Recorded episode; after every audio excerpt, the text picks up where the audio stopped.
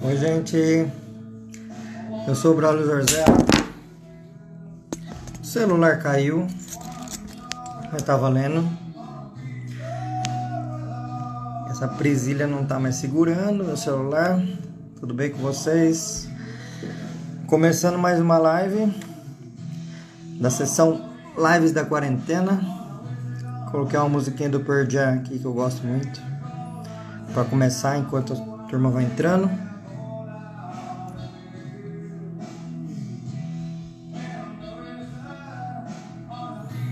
Hoje uma live de perguntas e respostas, tá? Daquelas que vocês entram e podem pedir para participar comigo, assim como a caixinha de perguntas também, que hoje está ativa, linda, maravilhosa aqui.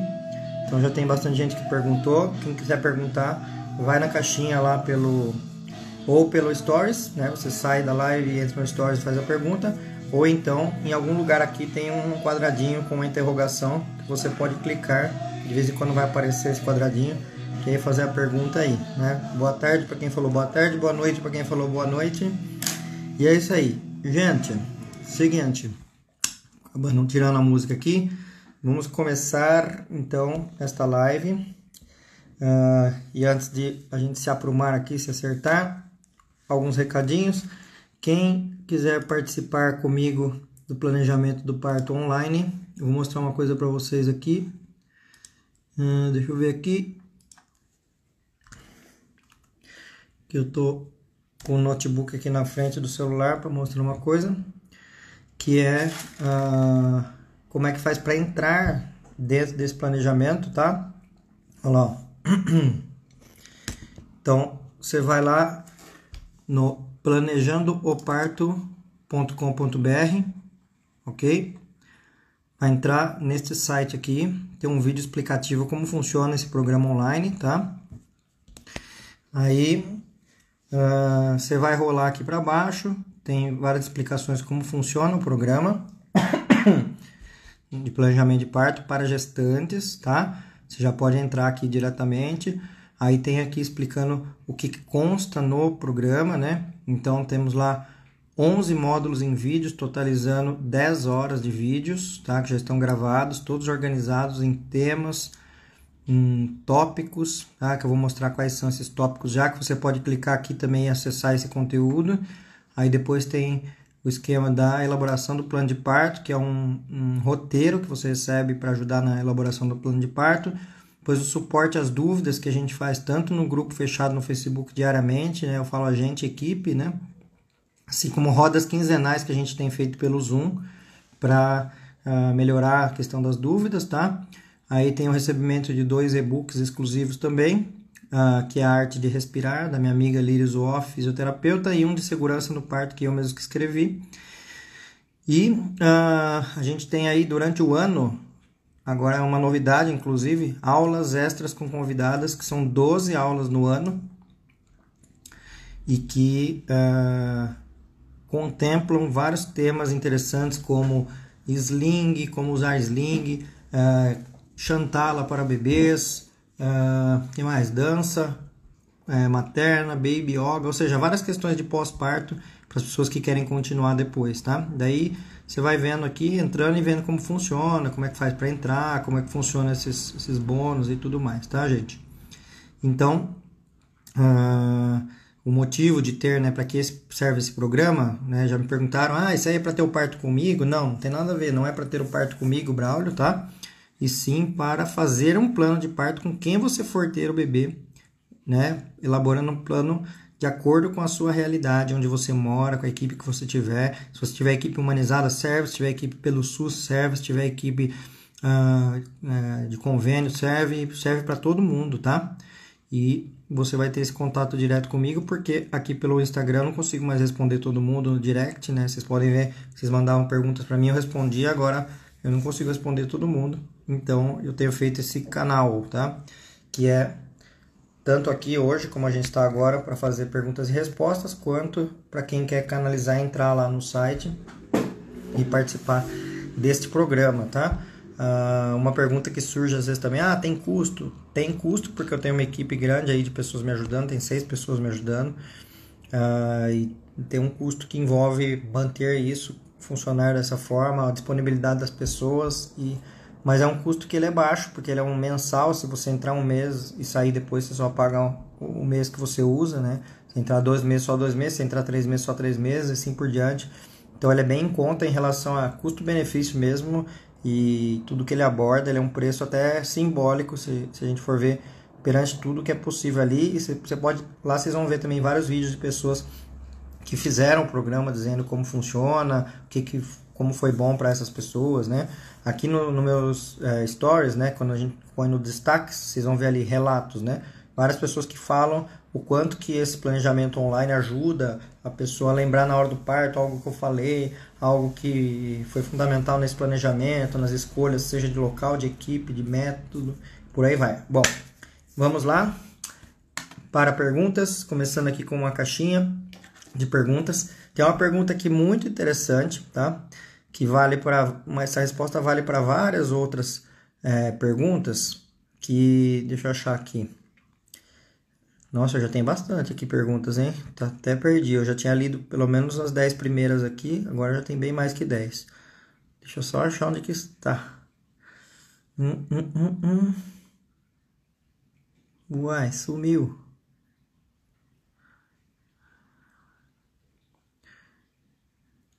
Cadê, cadê, cadê, cadê, cadê? Calma aí que eu tô achando. Aqui, ó. A Carol está perguntando isso. Aliás, eu vou pôr a, a pergunta na tela. Só me confirmem se está aparecendo para vocês a pergunta, tá? Tá aparecendo aí embaixo? Escrito, que para mim está aparecendo, eu imagino que para vocês também, tá? A Carol está perguntando assim, ó. Fazer cesárea... Cesárea com E no final, tá? Fazer cesárea e tirar um teratoma do ovário junto, muito arriscado? Carol, a questão é a seguinte, ó. Primeiro que Uh, tem muitas imagens que aparecem no ovário na gestação que o ultrassonografista coloca lá sugestivo de teratoma ou de qualquer outra coisa e que somem depois, tá? Então já vi vários casos da pessoa fazer cesárea por esse motivo, tirar o bebê e não achar nada, não ter teratoma. Então já começa por aí que não tem nada a ver fazer cesárea para tirar nada do ovário, tá? Segundo lugar, que o bebê não tem culpa se tiver algo no ovário para sofrer os malefícios de uma cesárea marcada, né? Que é diferente a gente pensar numa cesárea marcada, de uma cesárea no final do parto porque foi necessária. Aí tem benefícios para o bebê nesse caso, mas cesárea marcada sempre terá malefícios para o bebê. Então o bebê não tem culpa disso para uh, ah, ter que ser extraído por uma cesárea. Então não, não teria cabimento essa indicação de cesárea para tirar teratoma. Lembrando que eu falei no começo que muitas vezes tira o bebê e depois nem acha mais nada. Não tinha o tal do teratoma que estava mostrado no ultrassom, tá bom? Bom, vamos ver quem que está aqui agora para falar comigo uh, na câmera, para entrar junto comigo na live. Um pedido, por favor, fique do lado do roteador ou, se não tiver muito boa conexão, é, coloca no 4G, que às vezes é até melhor do que o Wi-Fi, tá? Vou chamar Maiara Campos, que foi a primeira aqui que pediu, pelo menos pelo que eu percebi na, na ordem aqui, acho que a Maiara foi a primeira. Maiara, então eu estou te adicionando e se possível também coloca um fone de ouvido para não ficar dando eco nem Esperando a Maiara entrar. E as perguntas, tá? eu vou responder só as perguntas da caixinha e não as perguntas que estão rolando aqui na, na nossa conversa. Vamos lá, a Mayara não deu certo. Acho que ela cancelou. Então, eu vou chamar outra pessoa, que é a Thaisa Regina. Thaisa, estou te adicionando, então, se possível, perto do Wi-Fi ou vai pelo 4G e fone de ouvido. Daí melhora a transmissão. Oi, Brau, tudo bem? Oi, Thaisa, tudo bem? Ah, eu acho que vou colocar o fone, eu não imaginava que ia ser chamada. Não, tudo bem, imagina. Pronto. Ficou bom? Só que, só que eu acho que você está longe do Wi-Fi, então sua imagem não aparece, fica só o seu som aparecendo. Tá certo, eu tô bem peladinho do Wi-Fi, não sei porque tá dando problema. Mas eu tô com 22 semanas e 5 dias. E tá. faz duas semanas que eu percebi que eu tô com um comecinho de cistocele, tá mais ou menos no grau 1. E né? tem uma diástase também que está abrindo. Tem mais ou menos uns dois dedos. Como que a gente tá, como tá no meio dessa pandemia, tá mais complicado, né? Eu consegui ficar indo no obstetra toda hora. E eu queria ver se isso é um impeditivo para o parto natural. Eu gostaria muito de fazer o, o, em casa, né? Eu queria fazer o meu plano era fazer o parto em casa. Eu contratei uma equipe para isso. Entendi. E tá. Quando eu estava com seis semanas, o meu exame de glicemia deu 90. Então a gente está com uma possibilidade de uma diabetes gestacional. Como falta cinco semanas para fazer o exame, eu tô não sei, não sei o que eu vou fazer. Tá, e é, é sua primeira gestação? É a primeira gestação. Eu tô me preparando faz dois anos para essa gestação. E tá. já aconteceu tudo isso de problema.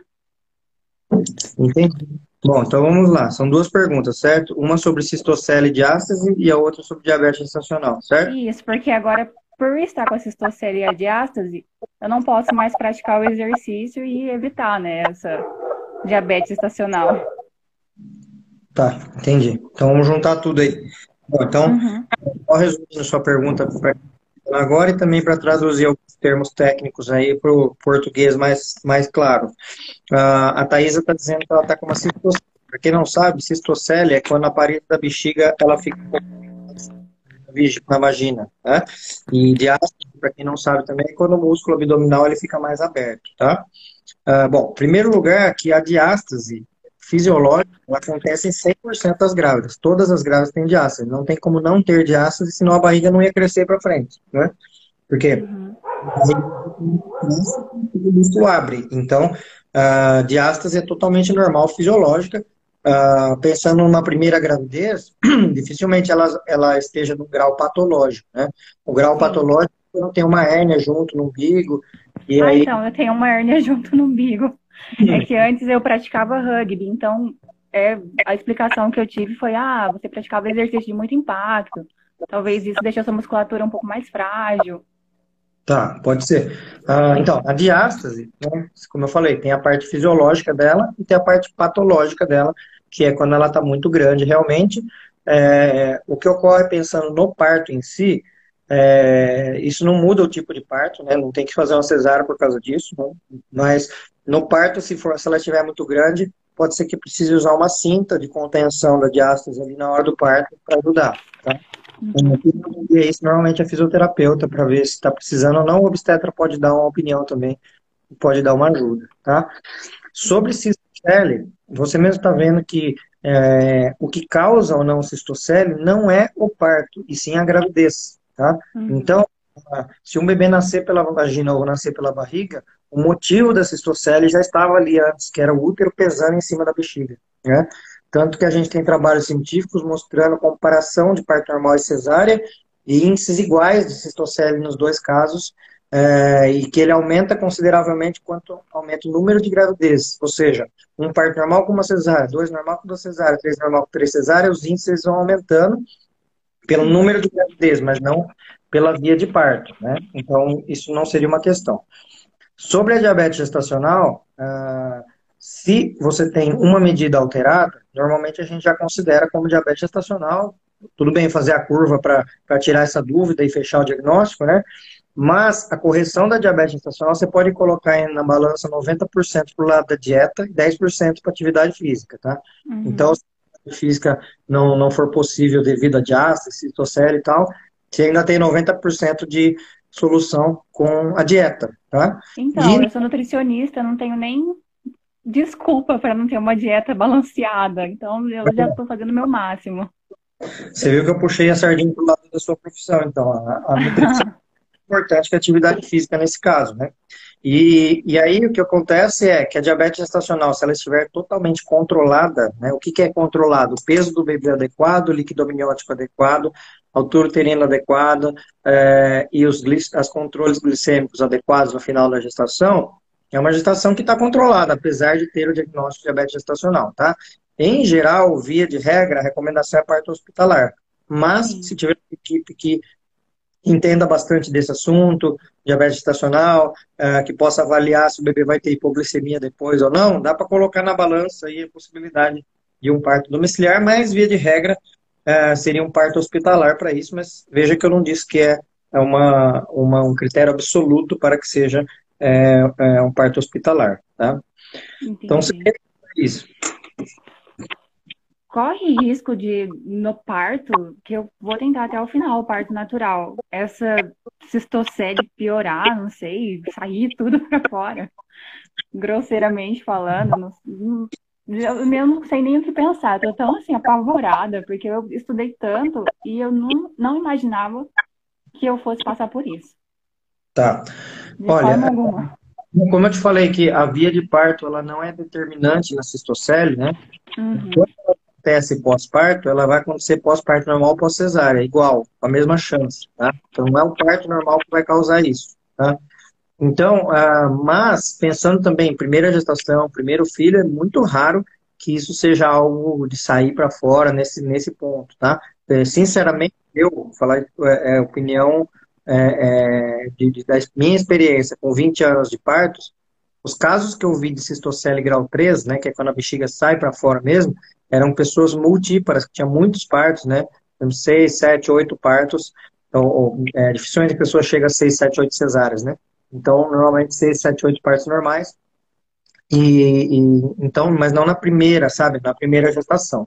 Mas aí, lógico que cabe uma avaliação legal com uma, com uma fisioterapeuta para fazer também exercícios que já possam fortalecer essa musculatura. Porque... Então, eu vou começar amanhã os exercícios. Ela me deu umas, um prazo de 24 semanas para poder tentar reverter, mas agora eu estou muito preocupada. Tô... 24 semanas já passou até meu parto. Tá. Não, mas a questão é que o quanto, o quanto você melhorar é lucro, né? O melhorar, não, não precisa voltar 100% antes do parto é, para determinar como vai ser seu parto. Né? Inclusive, mais, tem uma coisa interessante para você saber. É, nos trabalhos antigos sobre queda, né, de bexiga, de reto, de útero e tal, é, lá, antigo de década de 80, 90, eles têm uns trabalhos que eles só comparavam normal com cesárea e parecia que o parto normal aumentava o índice disso, tá? Aí depois de um tempo eles começaram a ver que é, existiam diferentes colágenos na espécie humana, tá? Então vamos colocar lá que tem 18 tipos de colágeno. E aí você tem desde o mais rígido até o mais frouxo, tá? Em números. Uhum. Né? E aí as pessoas que têm o mais frouxo são as pessoas que têm mais chance de ter distopias, né? Tanto de bexiga, quanto de reto, quanto de útero, tá? Essas pessoas são as que também têm partos normais mais fáceis e mais tranquilos, que o bebê escorrega e nasce, tá? justamente por essa questão de colágeno, tá?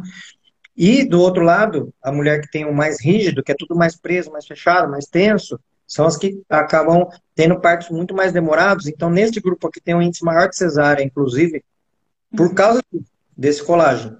Então, se eu pego o grupo de cá, das mulheres que têm um colágeno mais frouxo, e faço cesárea, o colágeno continua o mesmo, ele não vai mudar. Por isso que o índice é o mesmo. É, Pós-parto normal ou cesárea, porque isso de depende do colágeno dessa mulher. Ah, isso não tem como mudar, só voltando na próxima encarnação, porque isso é genético, é da pessoa, né? E aí, o que ocorre, então, é que pessoas que têm isso, ou seja, você é uma pessoa que já tem uma super propensão boa a ter parto normal, justamente por ter isso. Entendeu? Então, eu percebi que a minha pele tá muito frouxa. Eu achei, ah, parei de fazer academia, não tô mais praticando esporte. Então pode ser até ter alguma correlação. Eu tava até pensando em fazer um exame de colágeno e cálcio para ver o que tá acontecendo. Não, nem, não existe exame de colágeno. Assim, existe, você tem que fazer uma tirar um pedaço de você e mandar. Uhum. Mas, mas, isso não vai mudar. o que, que vai adiantar você saber qual é seu colágeno? Uhum. Se não tem como mudar ele, né? Exames, eles servem para mudar o destino do que a gente está fazendo, né? A gente fala, vamos fazer um exame disso para, se der um positivo, a gente faz aquilo, se der negativo, faz aquilo. Um exame que a gente só faz para constatar alguma coisa que não vai ter conduta depois, ele é um exame que não vai ter é, relação de causa e efeito, entendeu? Então, por isso é a ser pedido, né, exame de colágeno. Isso não mudaria. O que muda é fazer coisas para prevenir que isso aumente, né? E daí, no caso, esses exercícios que a fisioterapeuta passa normalmente. Né? Ai, tá certo. Eu vou ficar mais calma agora, porque, nossa, eu tô muito chateada. Não, eu falei mas... que é o primeiro filho e talvez vai ser o último, porque, nossa. Ah, não, mas isso, isso aí também não dá para saber. Tem, quase todo mundo que está nesta gravidez diz que essa é a última de todas. Seja a primeira, segunda ou terceira, quase, né? Não todo mundo. Mas uh, a única coisa, assim, acho que mais importante dessa conversa é não relacionar a, a distopia com a via de parto. Isso é, é, é uma coisa para deixar em outra caixinha, em outro departamento. Tá bom. Eu já estava tá até pensando já na proposta de cesárea. Meu médico, em momento algum, ofereceu. Ele tá, uhum. tá, não, vamos até o final do parto normal. Eu falei, gente, mas será que vai dar? Como tá aqui? Não, então, inclusive é isso que eu, que eu te falei. Se, se apoie nessa questão de que isso facilita o parto normal, não dificulta. Ah, então, tô muito tranquila agora. Então tá bom, boa sorte. Muito e... obrigada, viu, Braulio? Depois, viu, que eu vou querer saber. Pode deixar que eu vou contar. E parabéns pelo seu trabalho, me ajudou muito. Faz dois anos que eu faço maratona de Braulio e tô muito bem, viu, em relação às outras gestantes. Obrigado. Você é da onde, Thaís? Eu sou de São José do Rio Preto. Ah, legal. Aí em São José tem uma doula, minha amiga Thalita Miranda. Não sei se você conhece ah, ela. é minha doula. Legal. É minha beijo. doula. Maravilhosa. Então tá bom. Beijão pra você. Tá certo. Muito obrigada. Tchau, tchau. Bom, continuando, vamos lá para uma caixinha de perguntas. É... A Vi da Mata pergunta o seguinte: Fiz ultra hoje e deu polidrâmia. Estou com 38 semanas e dois dias. Pode ser problema com o bebê? Então, traduzindo polidrâmino, poli é muito.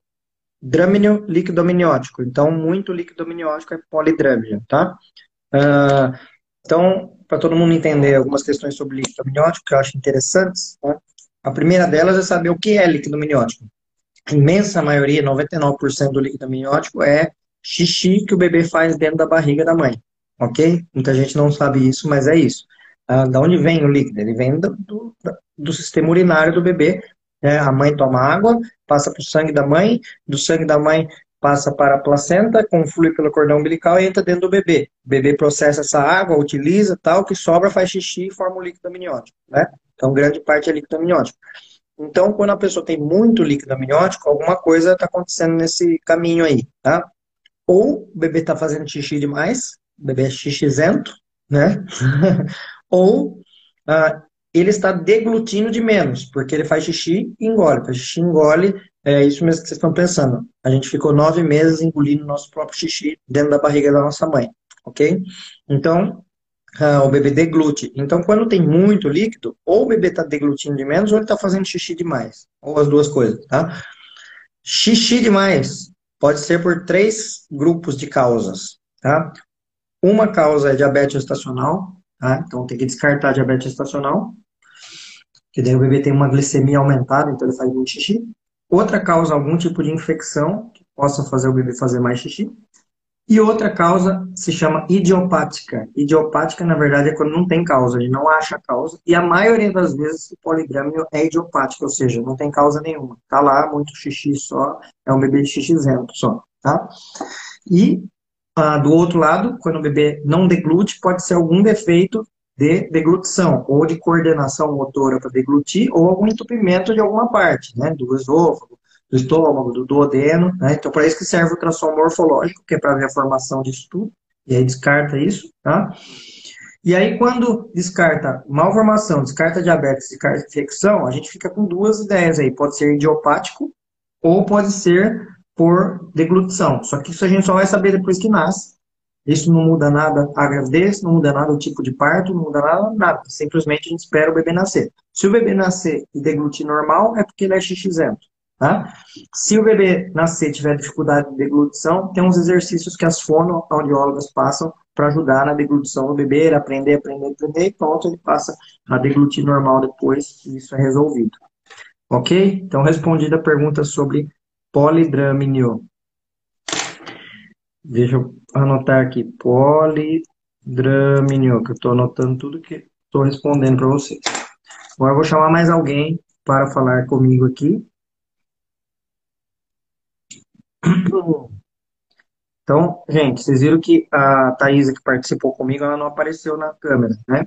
Isso é conexão baixa, tá? Instável. Daí, daí não, não conecta o vídeo, só conecta o áudio. Então, tem que estar ou no 4G ou pertinho do lado do, do roteador. Então, uh, se quiser fazer um teste antes, vai lá no verificar minha conexão. clica lá no Google, clica lá e vai ver quanto que está rodando sua conexão. Tem que ter no mínimo 15 MB de upload para que apareça certinho imagem tudo mais. Se quiser fazer um teste antes, é, eu vou chamar Julie. Julie. Julie Perduca, vou te chamar. Tá? Você que está aqui na próxima da fila. Uh, então, se possível, fone de ouvido também e perto ali da, da, do Wi-Fi. Vamos ver a pergunta da Julie.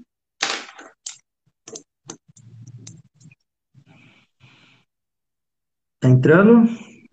Oi? Oi, Julie. Olha lá, apareceu. Tudo bem? Tudo bem. Tá aparecendo agora? Sim. Pode falar. A imagem? Tá meio rodando ali, tá meio instável. Vamos pois lá. é, Braulio, seu som tava cortando também, mas eu verifiquei que a internet tá boa. Eu tô com 18 semanas. Tá. Eu tive um descolamento ovular com 8 semanas. Tá. Uh, o descolamento continua, ele não desapareceu ainda. Diminuiu, tá. mas não desapareceu. E agora eu fiz na última ultra, deu ILA 25, né? Tá. E, e a bebê tá bem grande. Grande quanto? Tava com quase 18 centímetros e 240 gramas. Só que, na verdade, esse, essas 18 semanas eles aumentaram. A hum. princípio eu estaria com 17. Aí me disseram que em relação ao tamanho da bebê eu estaria com mais tempo. Tá. Só me fala de novo o, o quanto de peso você falou? 240 gramas. 240 gramas e, é, e, e você falou mais... E quase 18 centímetros. Ah, tá. Então tá bom. Bom, tem bastante coisa para comentar do que você falou. Aí, assim, ó, outra, outra uma, uma das outras coisas que eu andei lendo que eu acho importante dizer, que bem no início da gravidez, uh, com cinco semanas, o meu exame, a, a glicose deu 97. Agora, o meu exame deu 84. E o médico me pediu para fazer a curva glicêmica, mas só depois nas 21 semanas, acho. Tá, beleza. Bom, tem pergunta para mais de metro aí. Dá para responder um monte de. Deixa eu só. Estou abrindo aqui uma, uma planilha aqui de peso para facilitar os comentários. É, como você não está com fone, está dando eco aí. Então, Peraí, se... então, vou colocar o fone aqui, que eu achei que tava, ia ficar ruim. Ó, enquanto eu estou preparando a resposta da Julie, gente, quem for entrar comigo aí, se puder deixar o fone no jeito aí, e se puder ficar do lado do Wi-Fi, é... Júlia, se você quiser tentar para o 4G para ver se melhora a conexão, pode ser uma opção. Enquanto isso, eu vou responder. Melhorou? Pois é, a conexão estava boa.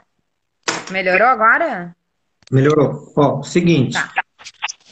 Bom, uh, descolamento ovular, né, que é o que você falou, no começo da gestação, o útero ele vai crescendo, né, e a placentinha ela vai deslocando um pouquinho ali, e esse deslocamento pode causar um descolamento né, da beiradinha da placenta, e isso forma uma área de descolamento ovular, e que muitas vezes não significa nada, e pode ser que isso não repercuta em nada na gestação uh, lá em frente. Então, esse ponto aí é um ponto que normalmente a gente não se preocupa, tá? Tá me ouvindo?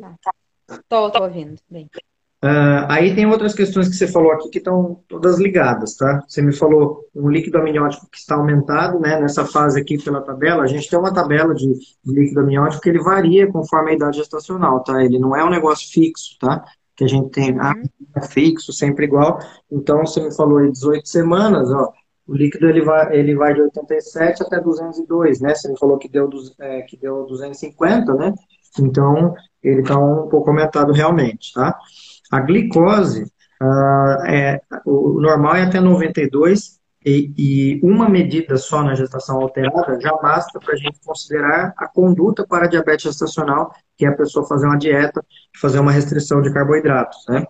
E aí, é, então, quando deu esse alterado, teoricamente não precisaria fazer a curva glicêmica, e sim está indicado a fazer o perfil glicêmico, tá? Só para vocês entenderem. Uhum curva e perfil. Curva é aquela que a pessoa no laboratório colhe o sangue em jejum depois toma um líquido doce, depois colhe sangue depois de uma hora, depois de duas horas. Isso é curva glicêmica. Perfil glicêmico é quando a pessoa compra o aparelhinho de medir a, a glicemia todo é, por tantas vezes por dia, por semana, tal, isso é perfil glicêmico, tá? Então, quando a pessoa já tem uma glicose alterada, está indicado fazer o perfil glicêmico, não a curva glicêmica, e aí, através do perfil glicêmico, é que vai sabendo como está o controle disso tudo, né? Associado também ao líquido amniótico, associado ao crescimento do bebê. Que no seu caso, você já falou uma tríade aí de questões que são relacionadas ao diabetes gestacional, tá? É, um outro ponto que é, é, a altura do bebê, a altura esquece, porque a gente não usa altura para nada. Tá? A altura tá. não é, a altura é só uma curiosidade para os pais saberem quanto que está a altura do bebê. E o outro ponto que você falou assim, ah, eu estou com 17, mas deu 18, só para você entender e outras pessoas entenderem também, toda vez que a gente olha para um ultrassom, a gente tem que olhar o resultado em relação às semanas em três colunas, tá? que é o seguinte, eu vou até escrever aqui para facilitar. Três colunas separadas, uma da outra. Desculpa. Uma delas que é data da última menstruação e quanto que deu esse ultrassom. Depois, hum. primeiro ultrassom realizado e quanto que deu a idade gestacional. Aí a gente compara esses dois e a gente sabe se está dentro do que a gente espera. Vamos supor, a pessoa fez um ultrassom. Um, o primeiro deu. Fala, pode falar o seu então. No meu primeiro uh, deu, deu que estaria no caso agora, comparando com esse, daria uma semana de diferença. 17 semanas. Quanto deu o primeiro ultrassom? Quantas semanas? Se... Ah, quantas semanas? Deu sete semanas. Sete semanas. E pela menstruação também dava sete semanas? Isso. Tá. Então. Coincidia. Olha só. Então, nesse dia aí, nós temos três medidas, tá? Uma delas é a distância da menstruação para o dia que você está, sete semanas, tá? Outra é quanto o bebê mediu. A altura do bebê deu sete semanas, que é a mesma coisa que a biometria. Então, no primeiro ultrassom, essas duas coisas são iguais, sete semanas. Quando a gente já vai para o segundo, terceiro, quarto ultrassom, então aí você fez um ultrassom no dia que você estava com 17 semanas, tá? Então vamos lá. 17 aqui, 17 aqui. Ou seja, a distância até sua menstruação era 17 e a distância desse ultrassom era 17. Aí você fez e deu 18, certo? Aí o que significa? Significa que a biometria é 18. Não que o bebê ficou mais velho, que ele ficou maior. O tamanho dele é um tamanho do bebê de 18 no dia que ele tinha 17. Entendeu? Tá. Não fica mais velho de repente. Tá? É, eu achei estranho que a médica do exame ela me aumentou, ela aumentou esse tempo de gestação, né? Isso não é aumentar tempo de gestação, isso é biometria. Pode ler que lá no ultrassom vai estar escrito biometria estimada de tantas semanas. Não é que mas só... Ela, mas ela alterou até a minha data do parto, assim. Ela... Aí tá errado. Aí é um grande, ah, tá. é um grande erro que muitas pessoas cometem, alterar, porque, vamos supor, quer ver? Eu vou aumentar essa tabela aqui. Vamos fazer aqui uma simulação, tá? Que daí, vamos colocar aqui um ultrassom de 22 semanas, aí um ultrassom de 28 semanas, depois um ultrassom de 34, vai? Estou chutando os números aqui, tá? O que vai acontecer é isso aqui, ó. Tá?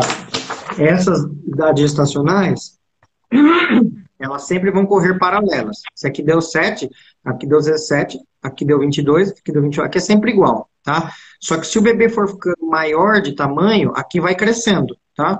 Então aqui, 22, Vamos supor que vai virar 24. 28 vai virar 31. O 34 vai virar 37, tá? Então, 22, 28, 34. 22 vira 34, 28 vira 31, 34 vira 37. O que vai acontecer? É que no dia que o bebê tem 34 semanas, ele tem um tamanho de 37. Claro. Aí a é... vai lá e fala que tem que fazer uma cesárea e tira um bebê prematuro com claro. muito tempo. Na verdade, por que que assim eu fiquei com apreensiva com o tamanho? Porque eu já tinha lido e vi que o Ila deu 25 e que a bebê estava uh, maior do que, não que deveria, mas maior dos, da tabela, né? Sim. E aí eu conversei com o meu médico e ele, assim, ele não me deu certeza da diabetes gestacional, né? Ele, me, ele só cogitou. Tanto que ele disse, não, o exame só quando tu tiver com 21 semanas. Ah, sim. Ah, que... É, é, que a questão da diabetes é o seguinte, uh, bater o martelo do diagnóstico é uma coisa, tá? Porém, Sim. adotar a conduta para diabetes é outra.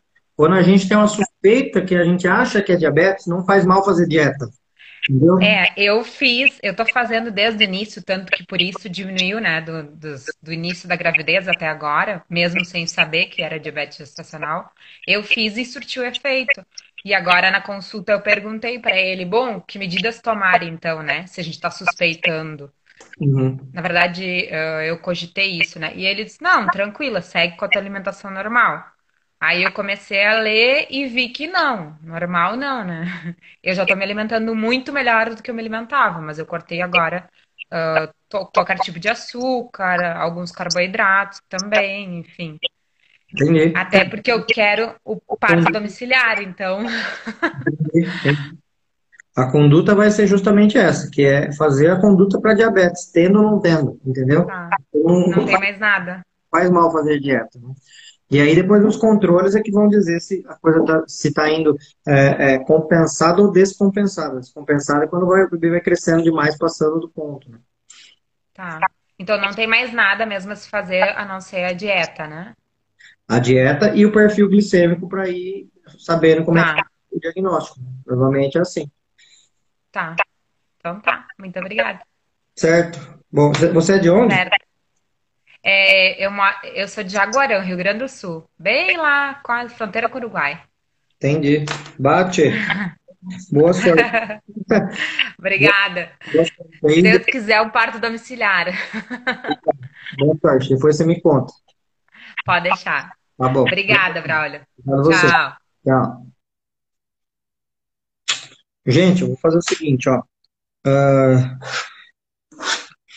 como as perguntas das caixinhas, elas não vão sumir, tá? Elas estão aqui, né? Então, quando eu abro aqui, elas estão aqui, quem mandou na caixinha, e também quem me mandou... É, é, na verdade, a, a, pergunta da caixinha, ela só fica aberta na hora que eu abro uma nova pergunta, eu acho, tá? Só que tem bastante pergunta aqui já para eu responder, tá? E tem bastante gente também pedindo para entrar aqui para falar comigo. Eu vou fazer o seguinte, eu estou na dúvida se a minha conexão tá boa ou não, porque é, as duas pessoas que entraram até agora não apareceu a imagem, então estou na dúvida se a minha conexão está ruim ou não.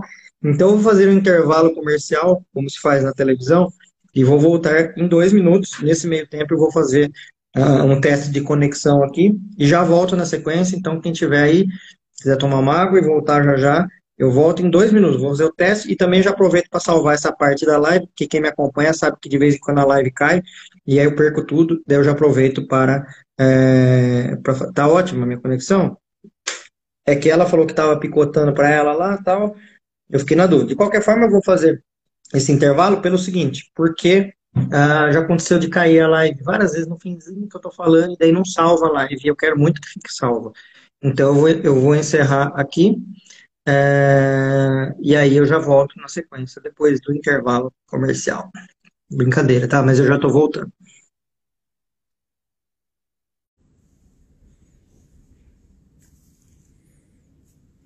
Voltando do intervalo comercial. Inclusive, vocês aproveitaram para mandar mais perguntas aí na caixinha de respostas e perguntas. Então, vamos lá. Continuando, eu mudei de lugar aqui. Eu testei a conexão lá onde eu estava, no, lá no, dentro do meu escritório, estava ruim. Então, eu vim aqui na sala, aqui melhorou. A conexão, eu acho que pode ter sido isso. Vamos ver. É... É, Sabrina, sempre de vermelho, entendedores entenderão. Vamos lá. Cadê? Então, próxima pessoa que vai participar comigo, por favor, se puder ficar no lugar que a conexão funciona melhor também, tá? É, Keiliane, você foi a primeira. Então, eu vou te chamar. Essa dessa vez, eu gosto de conversar com as pessoas falando comigo que é ao vivo, senão perde um pouco do, do contato. Keiliane, olá. Oi. Tudo Boa bem? Noite, doutor Boa noite. Então, a minha dúvida também é sobre diabetes gestacional. Hum. Porque com nove semanas, aproximadamente, a minha médica me pediu para fazer a curva glicêmica. Eu não fiz só o exame de glicemia, eu já fiz a curva glicêmica direto. Hum. E aí o meu resultado deu o seguinte, eu tô até com a minha colinha aqui. É, em jejum, o meu valor deu 91 mgdl. Tá. Aí após 60 minutos deu 75 e tá. após 120 minutos deu 103. Tá. Devido a isso, a médica já pediu uma atenção, falando que eu estou com pré-diabetes gestacional. E aí ela me pediu para me pediu para consultar uma nutricionista e eu fui na nutricionista, ela basicamente é, pediu para cortar açúcar e carboidrato. Só que assim, eu andei lendo algumas coisas e eu achei muito estranho porque quando eu olhei o valor de referência no exame, as duas partes, é, 60 minutos e 120 minutos, no meu caso, deu um decréscimo no, no, no valor. E a minha uhum. dúvida é quanto a isso. Eu não sei é, se realmente eu estou com pré-diabetes gestacional e eu fiquei com dúvida com relação a isso. Legal, sua dúvida é ótima, é, porque esses parâmetros eles mudaram, eles foram mudando com o tempo, né? Eu me lembro quando eu me formei, o parâmetro de jejum era 85, pra você ter uma ideia. Depois mudou para 90 e hoje em dia é 92, né? Isso, então, o seu tá batendo na trave, não, não, não ultrapassou, tá? O parâmetro depois de uma hora é 183, o seu deu 75. Isso. E o parâmetro depois de duas horas é 153, o seu deu 103. Então, uhum. a princípio, tá tudo certo, aí não tem nada de alterado. É que a grande questão é, fazer dieta não faz mal para ninguém. É essa que é a questão, entendeu? Então, não é uma conduta ruim, mas lógico, bater o carimbo da diabetes gestacional tem as suas questões aí, mas se a gente for seguir os números mais atuais, só bateu na trave, não tem nada aí acontecendo por enquanto, tá?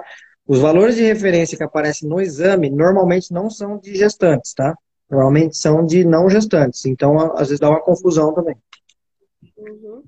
Entendeu? Porque assim, como ela me pediu para ir na nutricionista e ela me fez todo um plano alimentar, às vezes bate aquela vontade de querer comer um doce ou querer comer um salgado, mas assim, eu tô tentando resistir até agora de não comer, mas às vezes dá uma aflição de querer comer e, e aí dá aquela, aquele peso na consciência, não, eu não posso comer porque eu tô de dieta, no caso que a médica, a nutricionista escreveu, não é uma dieta, é um plano alimentar, né? Mas assim, eu queria saber, cara, eu vou ficar com a minha consciência pesada, eu vou chorar muito porque eu quero comer e eu não posso. E aí, por questão de quarentena, eu tô presa em casa. E aí vai juntando tudo e aí baixa aquele desespero. A minha dúvida é, eu posso ou não comer é, o que está fora do plano alimentar da nutricionista. Então, difícil, né? Quando a gente fala uh, existe um plano alimentar, teoricamente ele tem que ser seguido, né? Porque se foi uhum. feito um plano, né? Mas logicamente que é melhor um plano que seja feito 95% certo do que 95% errado, né?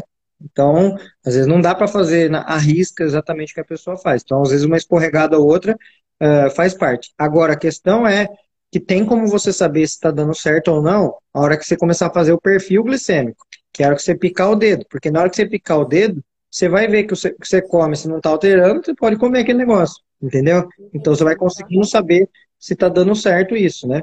Mas uma coisa eu te falo também, existe um, um negócio que acontece no nosso corpo que se chama conforto metabólico, tá? Quando uma pessoa faz uma dieta low carb, por exemplo, Aliás, vamos pegar o zero carb, que é o mais, mais é, é, restrito de todos. Se a pessoa ficar quatro dias sem comer nada de carboidrato e doce, existe uma queda na insulina do pâncreas, e aí não dá vontade de comer doce. Aí você olha com o pudim, você não quer nem saber do pudim. Então você não fica passando vontade do negócio, entendeu? Então quando a dieta ela é feita certinha, respeitada, o corpo entra num conforto metabólico que você não fica sofrendo com a dieta depois. Você, você fica é, não querendo comer aquilo porque o corpo acostuma, entendeu? Entendi. Então, antes de eu ir na consulta até, eu tava com um probleminha de sempre ficar com queda de pressão. Minha pressão fica 10 por 6, 10 por 7. No máximo que ela já chegou depois que eu engravidei foi 11 por 7. E antes de engravidar era sempre 12 por 8, né? Porque eu, tenho, eu faço medição em casa. E aí eu percebi que é, quando eu é, descobri que estava grávida, ela sempre baixando e dá aquela tontura durante o dia. E aí, uma das explicações da nutricionista foi que ela disse que por conta da glicemia, é, poderia estar tendo esse pico e logo em seguida é, baixa a taxa glicêmica e aí dá, dá essa tontura e a pressão vai ficando baixa. Só que eu Não, percebi tá, que tem coisa misturada aí. não melhorou muita coisa, mesmo com a Não, tem, dieta. A minha pressão ainda continua baixa. tá, então calma aí, tem um monte de coisa misturada aí. Primeiro lugar, que a pressão baixa na gravidez é abaixo de 7, abaixo de 4. 7 por 4 é pressão baixa. 8 por 5 para cima é normal. Então, a pressão que você falou aí tá ótima. Não é pressão baixa, tá? Sim. Essa é a pressão normal da gravidez. 9 por 6, 10 por 6. Quando começa a chegar a 11 por 7, a gente já começa a pensar que pode ficar alta. 12 por 8 já acende o farol de ficar alta, entendeu? Então, é, é, a sua pressão é normal. Segundo lugar, que uma pessoa que não come açúcar, ela tem hipoglicemia, não é hipotensão. Então não tem nada a ver uma coisa com a outra. Pessoa que tem hipoglicemia, ela passa mal do mesmo jeito que a pessoa que tem hipotensão, tá? A hipotensão corrige comendo sal, a hipoglicemia corrige comendo açúcar. São coisas diferentes, tá? E não tem a ver uma pessoa que está com hipoglicemia ter hipotensão junto pelo mesmo motivo, entendeu? Então isso aí não tem relação, hipotensão e hipoglicemia juntos, tá? Ah, agora, se você é, tem sintomas de hipotensão, tá? Hipotensão, que é normal na gravidez sentir isso às vezes, é sinal de boa adaptação placentária, sinal que a placenta está boa quando dá hipotensão. Aí o que ocorre é que para melhorar, comer uma coisa salgada melhora, mas também colocar as pernas para cima, mais alto que o corpo, também pode ser que melhore. Se você fizer isso e não melhorar, é porque é hipoglicemia, não é hipotensão. Aí tem que comer uma coisa doce para corrigir, entendeu? Ah, entendi. Então são coisas diferentes, hipoglicemia e hipotensão.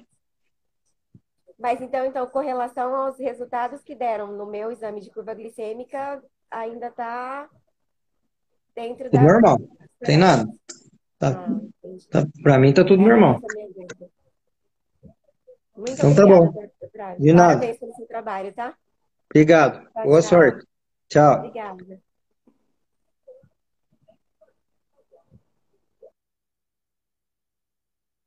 Bom, vamos lá, continuando aqui nas perguntas.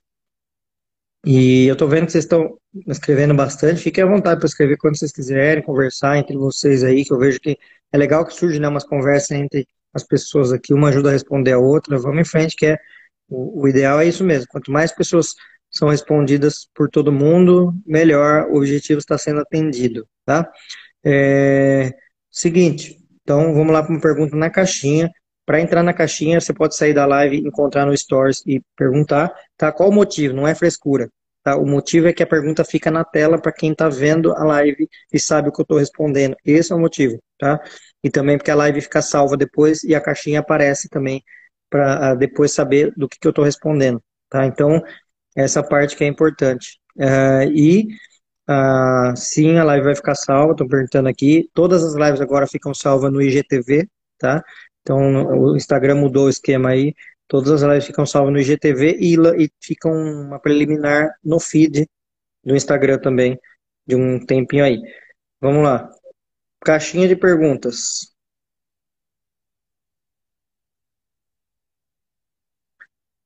Itaiana me pergunta: existe alguma indicação de indução com 40 semanas por alteração da tireoide?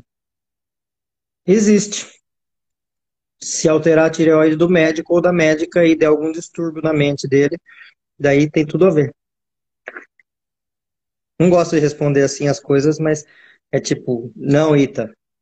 Eu sei que você quer que eu te responda isso, te conheço, para você poder passar essa resposta para frente, porque eu sei que você sabe que não, né? Mas não tem alterações de tireoide que vão indicar indução, não. Nada a ver. Só se tiver o tireoide do médico alterado.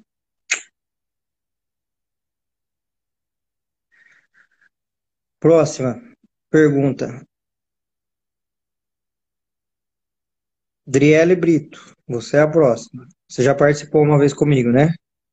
Vamos lá. Driele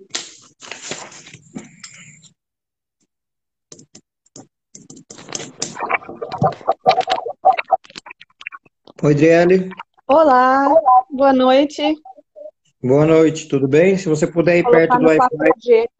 ou vai no 4G para você aparecer aí, senão não aparece. Qual a sua pergunta?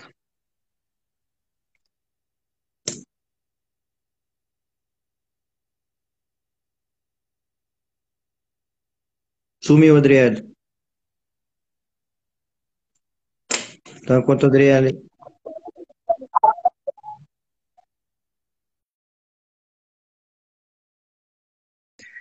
Ó, depois você volta, Adriele. Eu preciso de verdade que tenha fone de ouvido, sério. Quem quiser participar comigo, nossa, eu fico muito feliz se vocês participarem comigo. Tô gostando pra caramba dessas lives, mas eu preciso que coloque. É, não, ela não caiu, Nana. Fui eu que cancelei mesmo. Eu já pedi desculpa. Uh, eu vou chamar de novo, Adriele, mas eu preciso que esteja do lado do Wi-Fi ou no 4G, senão não funciona, senão não adianta, tá? E com fone de ouvido, porque senão eu falo, eu me ouço e volto o som, e você fala e me ouve, e volta tudo e fica bagunça, ninguém entende nada, né? Então eu preciso que esteja com fone de ouvido e do lado do Wi-Fi. É... Ó, pra vocês terem uma ideia, eu fiz o teste da minha conexão aqui, tava dando de upload 10, que é ruim pra caramba, tá? Aí eu mudei, vim aqui do lado do Wi-Fi agora para ficar boa. A minha deu 85 de upload, tá? Que daí a coisa vai fluir normal e não corta. Então tem que estar pelo menos 25 MB de upload para funcionar bem. Então vamos lá. Bro, que eu já vi você falar várias vezes aqui que quer, mas você não está aqui, bro. Não está aqui. Precisa pedir para entrar na live comigo, senão eu não consigo chamar. Bro Giato. Pede aí para entrar, que não tá, não, não tá o pedido seu aqui para entrar comigo. Então, vou chamar a Aline de Oliveira. Aline de Oliveira Braga.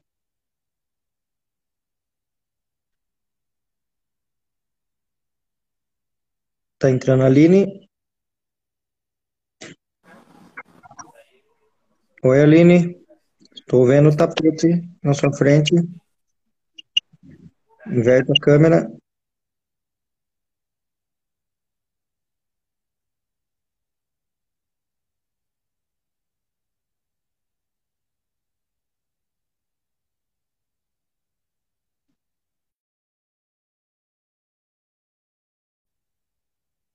Ó, vamos fazer assim, vamos fazer diferente, tá? Esses dias estava dando super certo e todo mundo entrando, e agora ela caiu. Quem, ó, critérios, hein, para dar certo aqui, para a coisa funcionar, senão não vai funcionar. Quem pediu para entrar comigo, porque não adianta falar para eu chamar sem pedir, senão eu não consigo chamar a pessoa. Tem que pedir, tem que entrar na bolinha aqui e pedir para entrar comigo. Está do lado do Wi-Fi e a conexão está com mais de 15 mega e está com fone de ouvido, levanta a mão. Quem está com essas condições, me fala, porque daí eu vou chamar essa pessoa. A primeira que falar que está com essas condições, eu vou, eu vou chamar. Então, vamos lá. Enquanto isso, eu vou responder uma, uma resposta aqui, ah, uma pergunta aqui.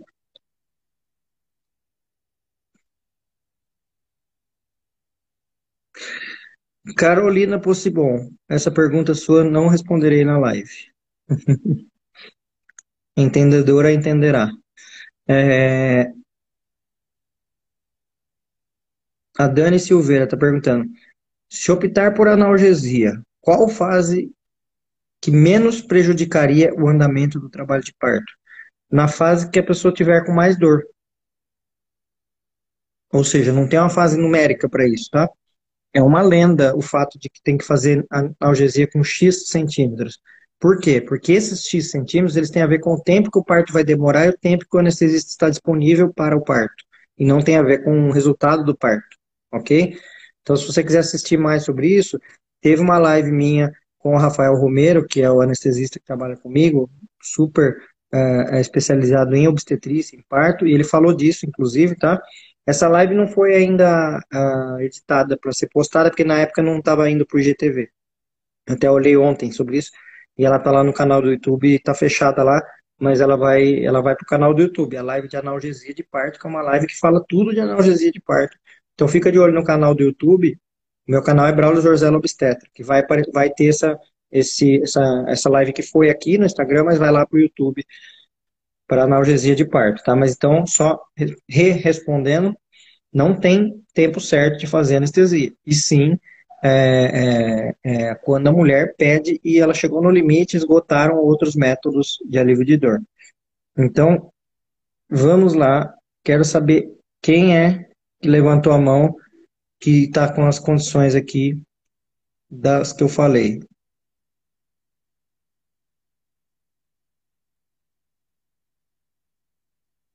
Então vamos lá. Natália Brogiato. Olha lá, hein? Precisa estar com as condições, que senão não dá certo. Não é frescura minha. É questão de dar certa conexão, a pessoa aparecer, o som aparecer, é tudo isso aí. Natália. Oi, Natália. Oi, tudo bem? Tudo, e você? Diga. Já fui, já passei com você, não sei se você se lembra. Lembra? Lembra? Hum. Sobre a minha filha que tinha falecido, que ninguém sabia o que, que era, que falaram que era uma leucemia. É, o ano passado. Mas enfim, eu tô grávida de novo, tô com 32 semanas. Só um pouquinho, Natália. Você tá Oi? com fone? Tá com fone de ouvido? Ah, tá, não, porque tá dando um eco aí, não sei do que. Ah, Diga. É, eu tô com 32 semanas. É, e eu queria saber se tem relação a placenta espessada com a diabetes gestacional. Tá, me, me fale mais sobre. Falaram algo para você nesse- sentido? É, sim, eu tô ouvindo eco também, mas eu tô com fone, então não tô entendendo. É, então, eu tava tudo normal, daí na última ultrassonografia, a menina falou que minha placenta tava com um pouco de alteração e tinha lagos venosos. Uhum. Tá, lagos venosos é normal, isso faz parte da, da- É a mesma coisa que falar que a pessoa tem olho verde ou olho azul, ou olho preto, entendeu? Tem lago venoso, tem lago venoso, é uma alteração só que não tem a ver com o funcionamento da placenta, né? Ó, mas eu vou fazer uma coisa aqui, porque isso que você me perguntou, eu nunca ouvi falar na vida que poderia ter, tá? Então eu já te digo que eu nunca ouvi falar isso. É, eu vou jogar no Google que você falou, gestacional, para ver se é, alguém já falou isso algum dia na vida, porque eu nunca ouvi falar isso. Você me perguntou? E te falaram isso que tem a ver ou não? É, que tem a ver o quê? Desculpa, a. A... Na verdade, eu pesquisei e eu vi que tinha. Tá. Ó, o que eu vou te falar é que eu nunca ouvi falar, e olha que eu estudei bastante diabetes gestacional na minha vida, tanto de estudar quanto de praticar esse assunto, mas eu nunca ouvi falar que diabetes gestacional tem a ver com placenta espessada. Nunca, nunca, nunca. Ó, nunca. O que a gente sabe da, da placenta espessada, a, a- gente, quando a gente mede a espessura da placenta, é mais para saber se ela é fina, não para saber se ela é grossa. Porque, ó, e eu coloquei aqui no Google geral, assim, nem tá aparecendo isso, então não é uma questão. Ah, especialmente normal. Nunca ouvi falar esse assunto. Então, a resposta que eu te falo é eu não sei. Nunca ouvi falar isso. De que placenta espessada pode ter a ver com diabetes gestacional. Tá. Então, Já é uma resposta. Mas assim, é um risco a placenta espessada? Não, como eu te disse, a placenta, quando a gente mede, a gente quer saber se ela é fina, não se ela é grossa. Entendeu? Não tem valor, valor alterado para espessura maior, tem valor alterado para espessura menor. Então, não importa quanto alta ela é, quanto É, porque falam muito de infecção, né? infecção. Pela placenta tá grossa. Não, sim, aí sim, pode ser, mas aí não é a placenta grossa que, que mostra infecção. Ah, e sim, se tem algum sintoma no bebê, por exemplo, o bebê está com polidrâmino, está com muito líquido amniótico. Daí vai pesquisar se tem uma infecção, e aí um dos fatores pode ser a placenta espessada. Mas só a placenta espessada isoladamente, hum, Não tem nenhum. Ah, tá. Porque assim, o bebê tá bem, tá tudo bem. É, Uhum. seria só a placenta espessada. Entendi. Então, não, vejo como, não, não, não, me, não me chama atenção para nada, placenta espessada, tá? É algo que não faz parte da minha, da minha investigação em relação do, do, do- do- da triagem para as questões de diabetes gestacional, infecção e por aí vai. Pelo menos para mim, né? Tá. Não, ok. Então eu tava tensa com isso, com a placenta espessada. Não, então eu não ficaria tenso, porque eu nem olho para isso, na verdade. Então, não, não, não, para mim, Braulio, não é uma questão. Nunca pensei que isso pudesse ter alguma relação com as coisas que você perguntou. E os lagos venosos é normal também. Não, lago venoso é normal. Lago venoso faz parte. E às vezes pode ser que esteja até espessado pelo lago venoso. né? Lago venoso, para quem não sabe, é como se fosse uma veia maior zona, assim, grandona na placenta. E às vezes é isso que está deixando espessado. Isso é só uma, uma variação anatômica da placenta. né? Não é algo que chama atenção. Tá bom? Então tá Obrigada, bom. viu? Boa sorte. Tudo de bom. Obrigada. Tchau. Tchau. Então, vocês estão me perguntando aqui, ah, responde por escrito e tal. É, sabe o que que é? Essa live, ela tem um sisteminha, né? Que é um sistema de perguntas e respostas, que ele é justamente feito para eu responder a resposta na tela. e para ficar, porque, por exemplo, só vocês terem uma ideia, isso que vocês estão escrevendo aqui vai passando, passando, passando. A pessoa, a pergunta da pessoa fica lá para cima, sei lá quantos metros para cima, se desse para medir em metros. Então não adianta eu responder a pergunta que passou lá em cima. A pergunta tem que ficar na tela, é, justamente para é, as pessoas verem do que eu estou respondendo e para depois ficar salvo e isso poder ser aproveitado por mais pessoas, entendeu? Então, ó, a Adri acabou de falar, ó, perguntei na caixinha. Então, como eu tinha chamado ela na live e não deu certo, que caiu, então deixa eu ver aqui. Aqui, ó, a pergunta da Adri Wendler está aqui. Strepto positivo. A obstetra quer fazer o uso de antibiótico durante a gestação e não na hora do trabalho de parto. Não tem nada a ver uma coisa com a outra, absolutamente, tá? Ah, o que existe, assim, tem vamos supor, protocolos antigos, antigos, antigos que eu digo do ano 2000 para trás, nem colhi estrepto. Então pode ser que a pessoa segue esse.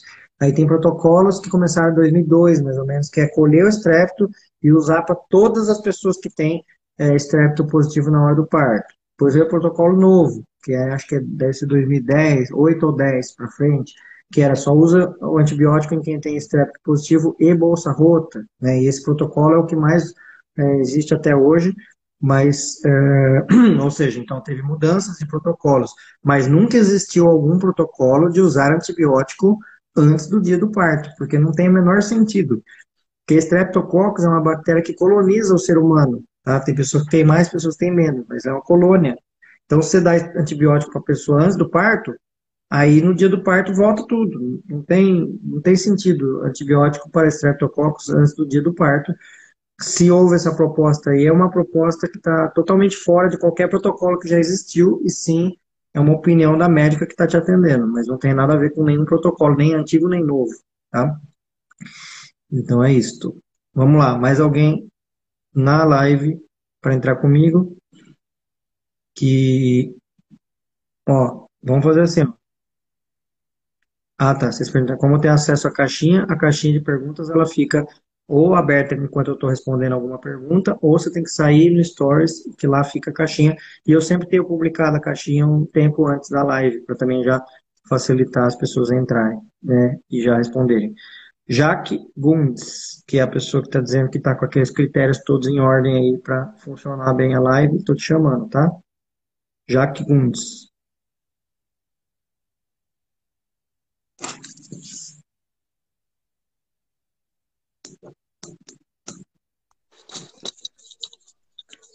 Oi, doutor. Tudo bem? Feliz porque você me chamou. então, é... eu tô com 28 semanas. Ah. É... Com 25 semanas eu comecei a sentir contrações que eu considerava como tra... contrações de treinamento. Tá. Só que eu notei que estava uma frequência grande. Tava contando na média de umas 10 por dia. E aí eu entrei em contato com o meu médico. E uhum. ele alertou ser é, contração de, de parto prematuro, ameaça de parto prematuro. Tá. Aí mandou entrar em repouso. É, durante a semana manteve-se nessa média de 10, mas no, na mesma semana chegou a um dia ter 27 contrações. Tá. E aí eu cheguei a ser internada, passei dois dias de medicação no hospital. E aí conseguiu controlar e deu uma baixada para 6. Só que tá. aí eu fui liberada e as contrações aumentaram de novo. Eu estou na medicação, estou tomando nifedipino e o togestão e de tá. repouso. Mas mesmo assim, assim, tem uma, uma alteração sempre, sabe? Tem dia que é 10, tem dia que dá 12, tem dia que dá 17. Aí eu fiquei preocupada se isso é realmente é contração de treinamento ou se é ameaça mesmo de parto prematuro. Tá, então perguntas. Primeira, é a primeira gestação sua? É a segunda. Segunda. A outra, você teve o quê? Parto normal, cesárea? Parto normal. Com quantas semanas? Com 38. 38, tá. Nessa gestação agora atual, deu algum exame alterado de infecção? Ou seja, de algum exame de sangue, de urina, de alguma coisa? Teve alguma alteração? Quando começou essa, essas contrações, aí ele pediu ultrassom, exame de urina e de sangue. Urina e sangue deu normal. E o, a ultrassom, com o bebê estava tudo bem, só deu um, um pouco excesso de líquido amniótico. Deu 22. 22. Com quantas semanas você estava? Eu estava com 26. 6. Tá. O, o exame morfológico, o ultrassom morfológico, quando você fez, deu tudo normal? Tudo normal. O, o médico que fez a ultrassom até falou em que não, às vezes acontece de dar excesso de líquido amniótico, pode ser diabetes gestacional, mas que com o bebê estava tudo dentro do normal. Peso, deu 933 no dia. Tá, e não deu nada de diabetes gestacional também? É, ele não pediu o exame de glicose. Ah, o exame que é esse que eu falei agora há pouco, que é a curva glicêmica, aquele que colhe, que toma um líquido doce pede, e colhe o sangue. Esse aí você não fez ainda? É, não cheguei a fazer, não. Tá, então agora eu já consigo responder tudo. Ah, ah, não, faltou uma pergunta. Quando você tem essas contrações, você sente dor nelas ou você só sente não. que elas não, eu sinto a barriga ficar dura. Às vezes ela fica totalmente dura, às vezes é parcial. E mas dor eu não sinto nenhuma dor, sinto só uma pressão na parte de baixo da barriga, mas dor nenhuma. Tá. Foi feito algum ultrassom transvaginal recentemente para medir o tamanho do colo do útero ou não? Não. Não? Tá. Então, bom, então já consigo te responder. É... Aliás, tem mais uma pergunta. Quanto mais informação, melhor. Na primeira gestação sua, você teve isso também ou não? Não.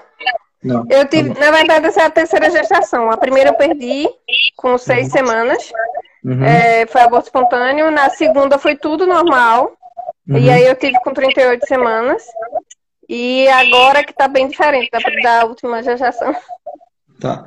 Bom, então vamos lá. Uh, tem vários temas aqui também.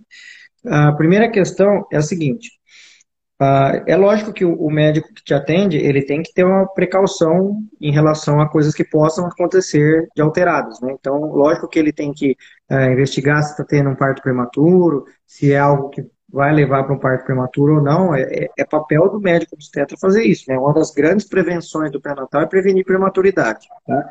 Então, lógico que é, ele vai te passar coisas para prevenir uma possível prematuridade. Mas, por outro lado, é importante a gente entender algumas coisas, tá? Contração né, no útero, o útero é um órgão contrátil a vida inteira. Ele é contrátil, inclusive, fora da gravidez. Né? Quando a mulher menstrua, ele contrai para empurrar o sangue para fora. O sangue ele não sai pela lei da gravidade, ele sai porque o útero contrai e empurra o sangue. Né?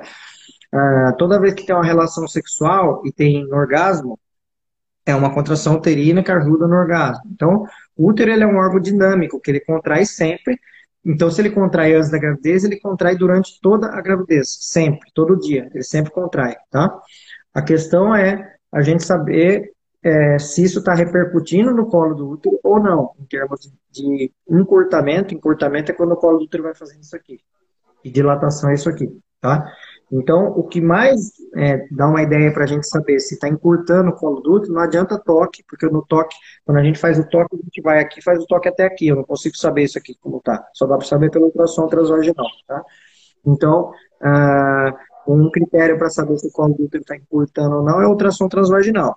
E aí, no ultrassom, a gente vê, ó, o colo está normal, ah, então pode ter quantas contrações quiser, 5, 10, 20, 50, que não repercutiram no colo do útero. Não é o número de contrações que conta, tá? Até uma coisa que eu, tô, eu senti na sua fala, eu me assustei de você ficar contando o número de contrações por dia. Tipo, eu nunca vi alguém fazer isso. Então, assim, eu sei que você está preocupada, mas é algo que contar um dia ter 27 contrações, eu falei, meu Deus, ela está só prestando atenção na contração o dia inteiro, né? E aí isso é pior, porque isso vira um ciclo de coisas, né? Uma bola de neve de preocupação, porque grande parte de contrações tem a ver com preocupação, tem a ver com estresse, ansiedade. É, acho que agora nessa quarentena, pandemia, tem a, a, média de contrações gestantes aumentou muito por causa de estresse, né? Então, a, a, uma questão é essa, é saber se a contração está desencadeando alguma coisa e não ficar ali é, super em cima disso. Outra questão, você falou que tem líquido aumentado, tá? O aumentado precisa ter uma, um, investigação disso, tá? E a investigação disso normalmente são os exames de diabetes estacional e exames de infecção, tá? E aí, infecção pode levar a ter parto prematuro. Então, é uma, tudo está ligado, está tudo ligado. Investigar a infecção, investigar diabetes estacional. Mas, como eu disse, pode ser que investiga tudo e faz parte do médico ter essa preocupação mesmo, e pode ser que exclui tudo e beleza. Como você tem um histórico muito bom num parto com 38 semanas, você não é uma pessoa que tem a tendência a ter parto prematuro, você não teve outro. Então, se vier alguma coisa agora, é alguma coisa nova, tá? Essa alguma coisa nova é infecção. Se não tiver infecção, não tem por que ter parto prematuro. Entendeu?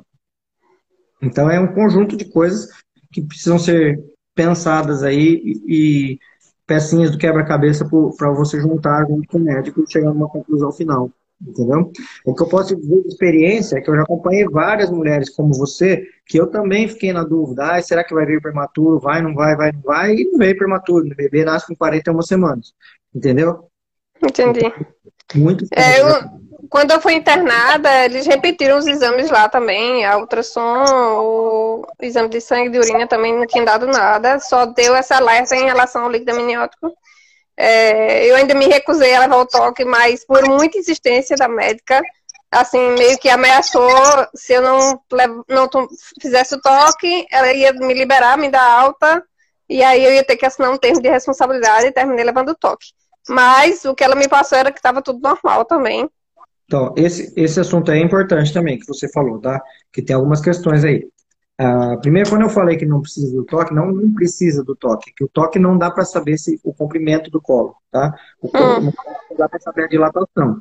Mas uma pessoa que está tendo sintomas de parto, é importante fazer o toque, porque saber, é, eu, eu fiquei na dúvida, assim, porque a gente, é, eu tive uma, não tive uma experiência boa no outro parto, porque eu, durante uma semana eu cheguei a levar uma média de uns 15 toques é, sofri violência obstétrica, enfim. E aí eu tentei evitar que levar esse, esse toque agora, né? Mas não, não tive como correr, não. Não, tô só te dizendo que a pessoa que tem sintoma de parto, para a pessoa saber Teria se a pessoa... que levar... Não, o toque faz parte. É que o ultrassom que eu falei, ele é para ver, no, no, caso do colo do útero estar fechado, o ultrassom vai ver o comprimento do colo para saber se está tendo chance de parto prematuro ou não, tá? Mas de qualquer forma faz parte das investigações, né? Fazer o toque. Esse, hum, esse tempo que eu já estou de repouso, que já vai há 21 dias, é...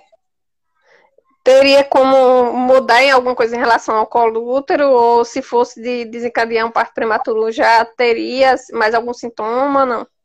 Não, a pergunta é boa, não, não consigo te responder. É, é, porque o, o, que eu consigo te responder disso é o seguinte, que o colo nunca volta. O colo, sempre que ele encurta, ele não fica longo de novo, e sempre que ele uhum. dilata, puxa de novo. Então, é, quando você for avaliar da próxima vez, vamos supor que amanhã alguém te examine. Aí vai ver lá que o colo do útero está fechado e vai medir, ele está com mais do que 2,5 centímetros e meio de comprimento.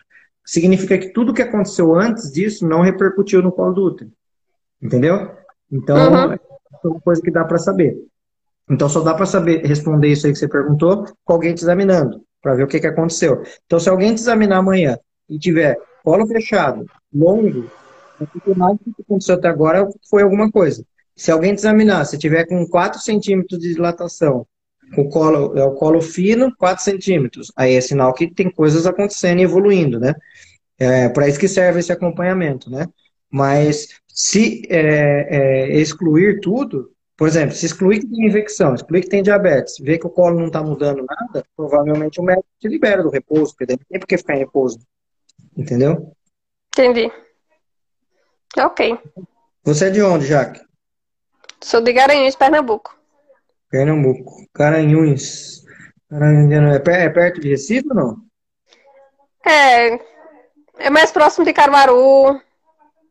Entendi. E você faz pré-natal pelo SUS, convênio particular? Como é que é?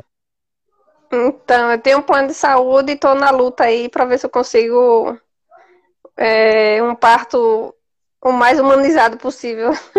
Porque quando eu tive o meu, eu achei que estava tudo certo. Até depois parar para estudar nessa segunda gestação e entender que eu sofri várias violências obstétricas. Foram várias. E uhum. aí eu tô tentando, sabe? Mas assim, pelo plano, como eu já, já vi até você falar sobre isso, é bem difícil de encontrar. É, uhum. Tô cogitando até no fazer só o pré-natal pelo plano e depois ir para o SUS para ver se, se conseguiria ter normal. Mas o meu acompanhamento está sendo em Recife. Entendi. Não, a minha pergunta agora é para essa questão do pré-natal mesmo, para porque é, é, é, uma coisa que tem de diferença, por exemplo, quando, quando, a, quando a gente faz pré-natal com um profissional que ele não tem vínculo com você, por exemplo, você vai passar um dia com ele, outro dia com outro, dia com outro, dia com outro, ou seja, seja pelo SUS ou pelo convênio, a tendência maior, por excesso de vê-lo, é esse profissional passar uma conduta mais invasiva, do tipo, é melhor você ficar repouso, não se mexer, para não acontecer nada, do que saber o seu. Você entendeu? Por essa é normal uhum, isso. Entendi. Dizê-lo ele falar para você ficar em repouso. Agora, se você tem uma pessoa que vai, a mesma pessoa te ver, te acompanhar e ver que não evoluiu, você consegue ter menos intervenções que a pessoa te libera, porque ela te conhece, você tem o telefone para ligar para ela se precisar, e por aí vai, né? Então, quando tem esse tipo de acesso, pode ser que é, é, facilite, diminu diminui condutas de é, intervenção, entendeu? Entendi. Bom, tá bom, boa então. Sorte, boa sorte pra você. Me conte novidades depois aí, venha no direct me contar que eu vou querer saber. Tá bom, obrigada, doutor. Bom, obrigada e parabéns pelo trabalho. Estou lhe acompanhando todo dia. Obrigado, obrigado. Boa sorte. Obrigada. Bom, uma coisa eu tô feliz hoje, que a live não tá caindo. Ufa, não caiu nenhuma vez até agora. Quer dizer, fica quieto, bate na madeira, porque às vezes a live cai.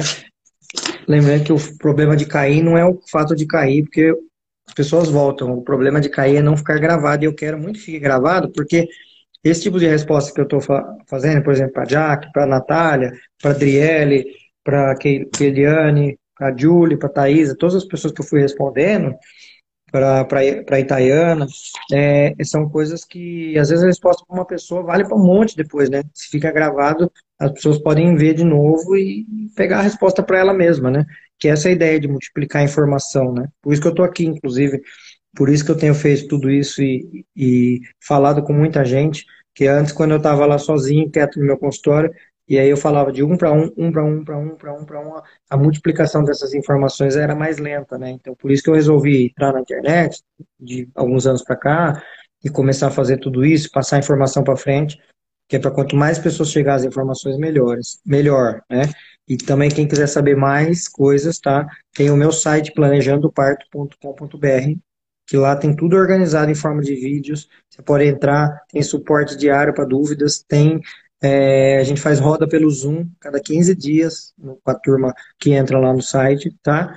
E tem é, também tem dois e-books que a pessoa que entra recebe. O que mais? Ah, e tem as aulas com as convidadas extras, que são aulas de pós-parto, depois para quem já teve o bebê continuar assistindo. Uh, planejandoparto.com.br, tá, gente? Vamos lá. Caixinha de perguntas. Hum, hum, hum, hum. Ó, tem algumas perguntas aqui, só para adiantar, tá? Como eu, eu, eu, eu sou uma pessoa que eu faço praticamente uma coisa da vida só em termos de trabalho, que é trabalhar com obstetrícia, parto. Então, eu gosto muito de responder as perguntas de parto, tá? É, lógico que eu acabo sabendo outros assuntos, né? Poderia responder aqui, até política, eu gosto de conversar, qualquer coisa. Mas, uh, então eu vou eu responder só perguntas de obstetrícia. Então, perguntas de pediatria, por exemplo, do bebê, alguém perguntou aqui a colírio nos olhos do bebê e tal. Essas perguntas eu vou deixar para pediatras responderem, porque são perguntas do pediatra e não do obstetra, tá? Uh, eu já fiz algumas lives com pediatras que daí eu consigo responder também. É, e aí, vamos falar aqui, ó, pergunta da Raquel Rocha. A ruptura uterina pode ocorrer em que estágio do trabalho de parto? Que seria no parto normal após cesárea, tá?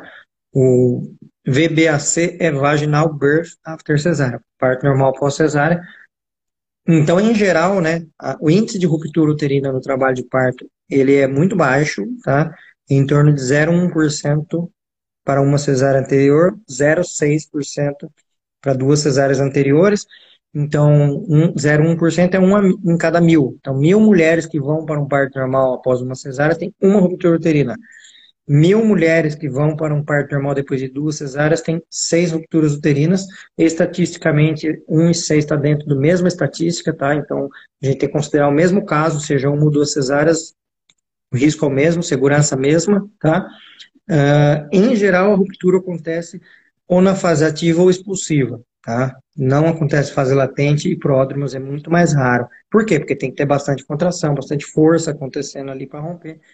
Por isso que o índice maior é na fase ativa ou na expulsiva, das raras vezes que isso acontece, tá? Isso é importante frisar.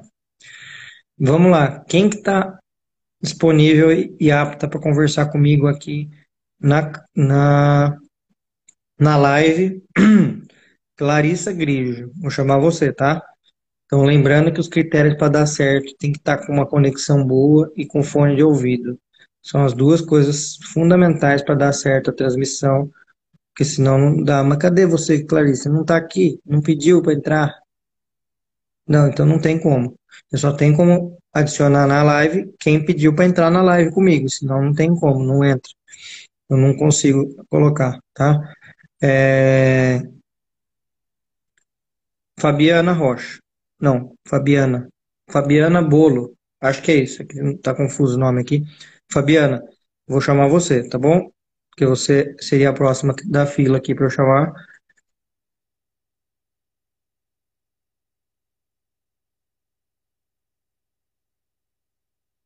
Pronto, chamei e não pode entrar. Deu lá que não pode entrar. Então, ó, Laís Mariane, você vou chamar, você falou que tá, que tá com as coisas tudo certinho aqui funcionando. Thaís Mariane, cadê? Cadê, cadê, cadê, cadê? Não tá aqui.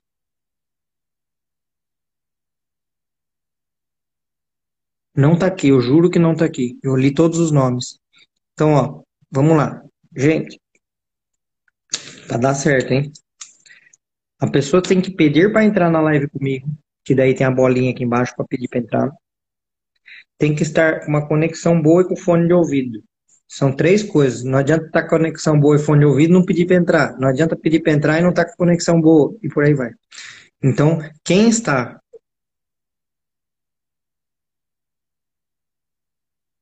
Laís Mariane. De novo, hein? Laís Mariane. Cadê? Cadê? Cadê? Cadê? Cadê? Cadê? Não tá.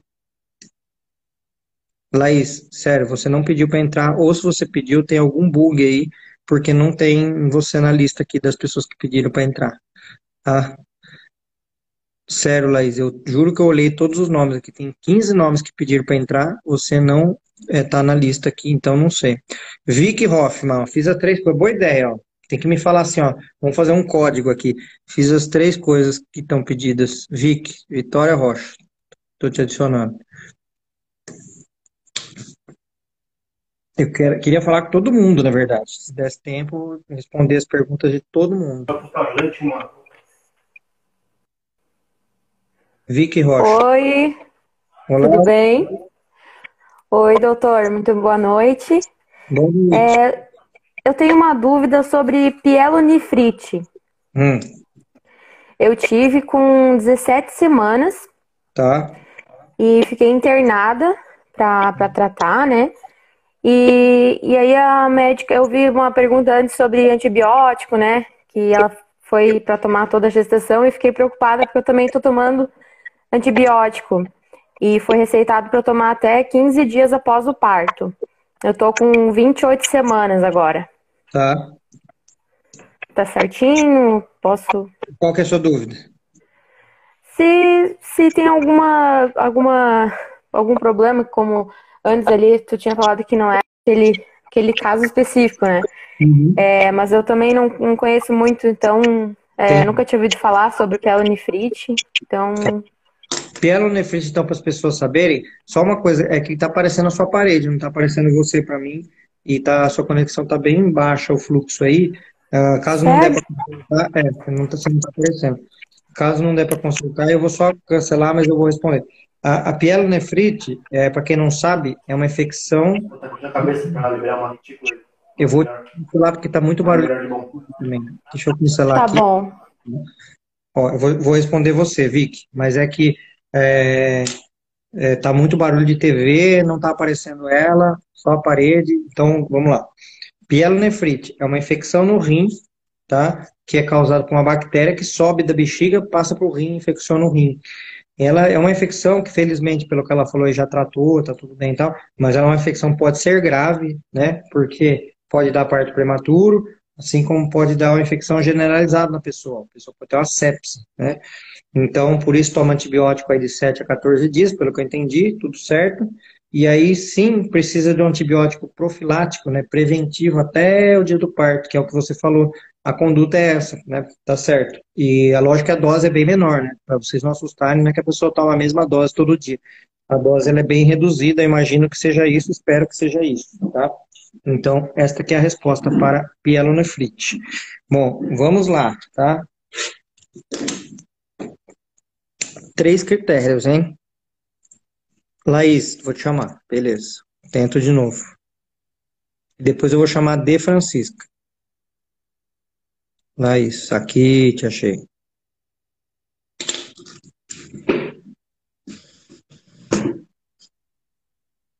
Tá entrando. Oi, Tá me Laís. vendo? Ei, Tô vendo. que bom. Diga.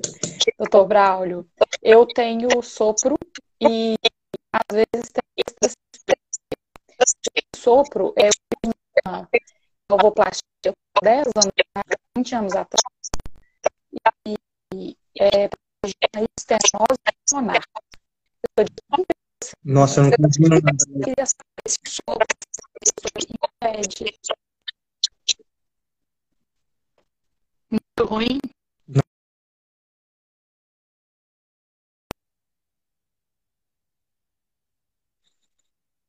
Não tava, né, gente? Vocês viram? Não tava dando pra ouvir nada que ela falava. A conexão tá ruim. Eu só entendi que ela falou que tem sopro. Eu não entendi o resto, Laís. Putz, fico até chateado quando acontece isso, porque é, eu quero muito responder, quero muito tirar a dúvida, mas tá cortando tudo, muito ruim a conexão. Ó, vamos fazer o seguinte, como hoje tá sendo super bom, né? Várias respostas, vários temas, tal, mas tá dando uns enroscos de conexão. Vai, pode ser que seja internet, sei lá o que que tá acontecendo aí. Ah, o- o- vamos, vamos, é, nenhuma palavra, não deu, tal. Se for sopro no coração, não vou conseguir responder só com isso, Laís. Me manda por escrito aí a pergunta. Deixa eu ver se tem a pergunta da Laís aqui na- nas caixinhas, que eu não queria não responder. Eu não consigo, eu fico entalado com a pergunta, eu quero responder. Cadê? Deixa eu ver se ela mandou na caixinha aqui.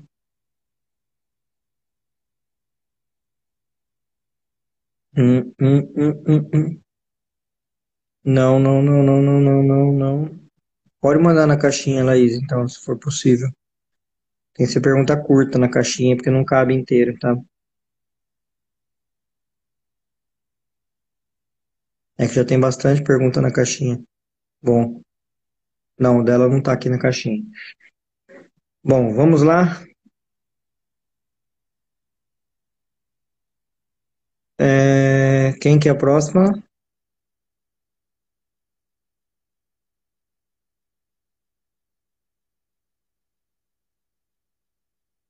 Bárbara GDEF. Bárbara GDEF.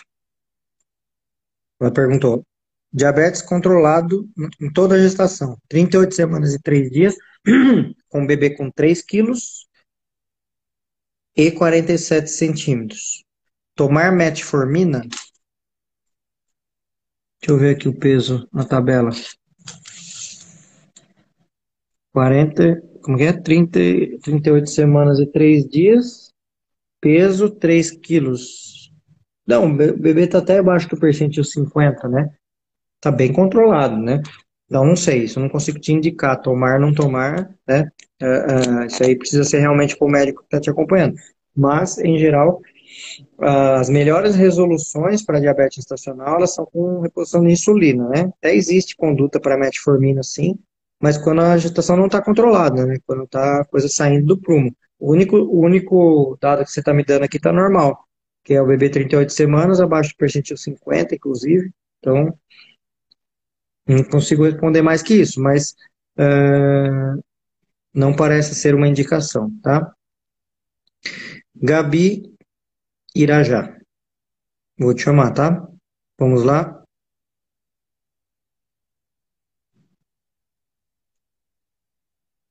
Isso, gente, caixinha tá no Stories, exatamente. Só entra lá que tem lá. Eu vou responder só aqui. Oi, Gabi. Olá. Consegue me ouvir? Sim, pode falar. É, então, a minha dúvida é mais técnica. É, eu estou fazendo acompanhamento, eu estou de 19 semanas, eu estou fazendo acompanhamento pelo plano. É o mais conhecido aí, generalizado. E eu queria saber se essa história de que parto normal pelo plano é realmente impossível. Ou se eu posso crer que na, a minha obstetra teoricamente é humanizada, ela preconiza o parto normal, ela é doutora, é, baseada em evidências e tudo. Eu tenho medo de cair no sistema. Não sei se é, é uma regra ou existem algumas exceções. Tá. Então, algumas perguntas. Semanas que você está 30 aí? 19. Ah, 19, entendi 39. 19. Tá. Outra pergunta. Você falou o plano mais conhecido, mas se não falou o nome, eu não vou saber se é mais conhecido. Falar o nome. Ah, Unimed. Unimed, tá. Eu já tinha anotado o Unimed aqui, que eu achei que fosse. Cidade você mora? Chapecó, Santa Catarina. Chapecó. Tá. É, não fale o nome da sua médica, tá? Nesse caso eu não quero saber. É, você sabe o índice de parto da sua médica pelo, pela Unimed? Ela não atende pelo plano. O, eu teria que pagar a disponibilidade. Aí eu não sei se eu tenho acesso a essa informação. Ah, tá. Então, calma aí. Então, vamos voltar. Então, você não vai ter o parto pela Unimed? É, vou ter na Unimed. No, não, no hospital da Unimed. Hospital equipe.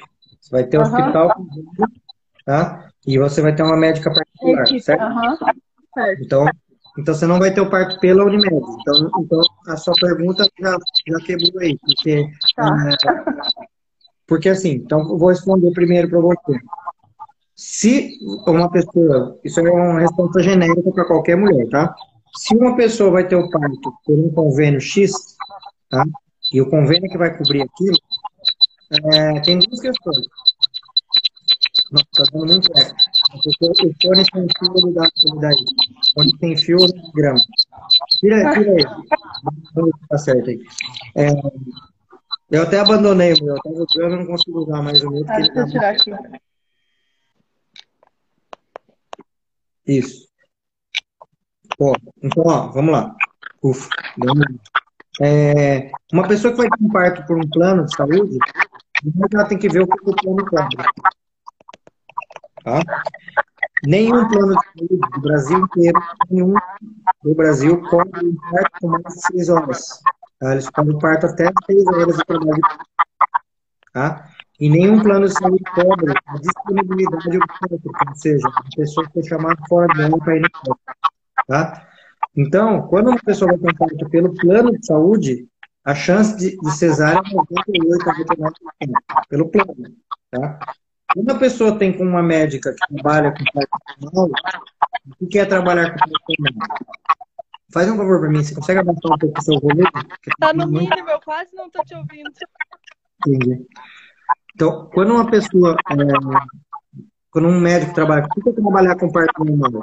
É estar sete dias da semana, 24 horas por dia, trabalhar com parto, desde o parto natural, que é fácil para o médico, até o parto difícil, parto que precisam de intervenção, precisa de indução, precisa de vácuo extrator, por aí vai.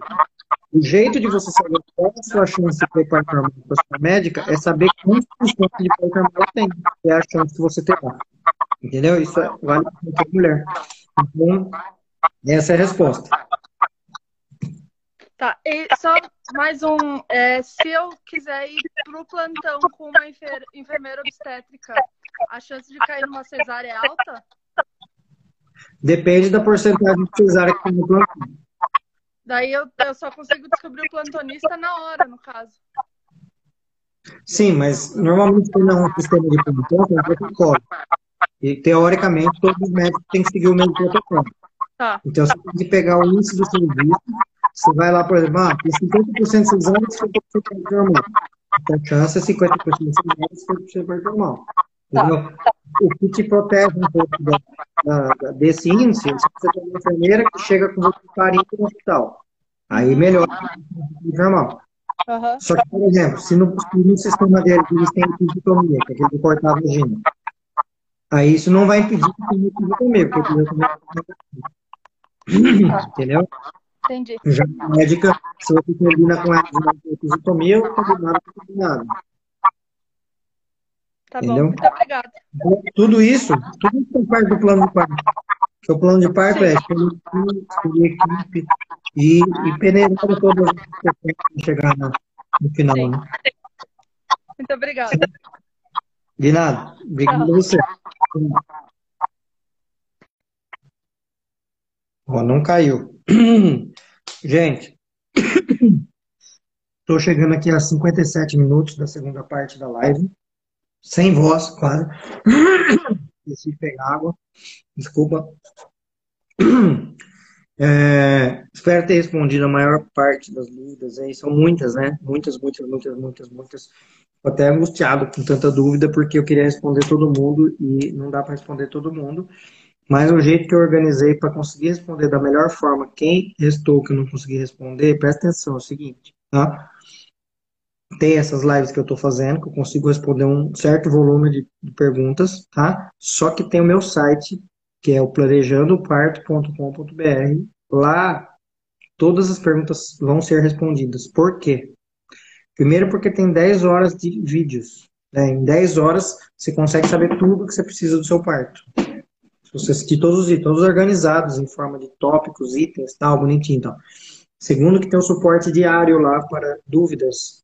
Responder tanto por mim quanto pela equipe. 24, 24 horas não, horários úteis. Então, das 8 da manhã às 8 da noite, a gente responde dúvidas no grupo, lá do dentro do Facebook, para quem entrou no site. E depois tem a roda quinzenal pelo Zoom, que todo mundo lá da câmera participa, e eu respondo também. Eu participo dessas rodas, tá? Então, esse é um jeito de eu conseguir responder todo mundo, tanto por aqui quanto pelo planejandoparto.com.br. Quem quiser entrar lá será super bem-vindo e bem acolhido por mim e pelas pessoas que estão lá para ajudar a responder dúvidas, para ajudar a fazer, montar um plano de parto é, através do online aqui, que é isso que nós estamos aqui, para daí você conseguir montar o seu e fazer suas escolhas e tudo mais, tá? Ah, gente, obrigado por todo mundo que ficou comigo até aqui. São 20 horas e 12 minutos. Hoje eu comecei às 18h30, então passei um pouco do tempo aí. Obrigado por quem ficou comigo até agora. Boa janta para todo mundo. Até a próxima. Amanhã terei convidadas muito especiais. Fica de olho aí, vocês vão ver. Vai ser muito legal a conversa de amanhã, que são mulheres que tiveram parto. Elas que vão participar comigo. Mulheres que tiveram parto, que fizeram, inclusive, o Planejando Parto comigo. Tá? Aí vocês vão ver exemplos de pessoas que fizeram o programa que tiveram parto. O parto não foi comigo, tá? Essa é a questão. Não é parto comigo, tá? Eu estou ajudando a pessoa a planejar o seu parto com outras pessoas. E amanhã vão ter pessoas que fizeram que vão participar aqui comigo, que já estão pré-combinadas. Obrigado, gente. Até. Até a próxima.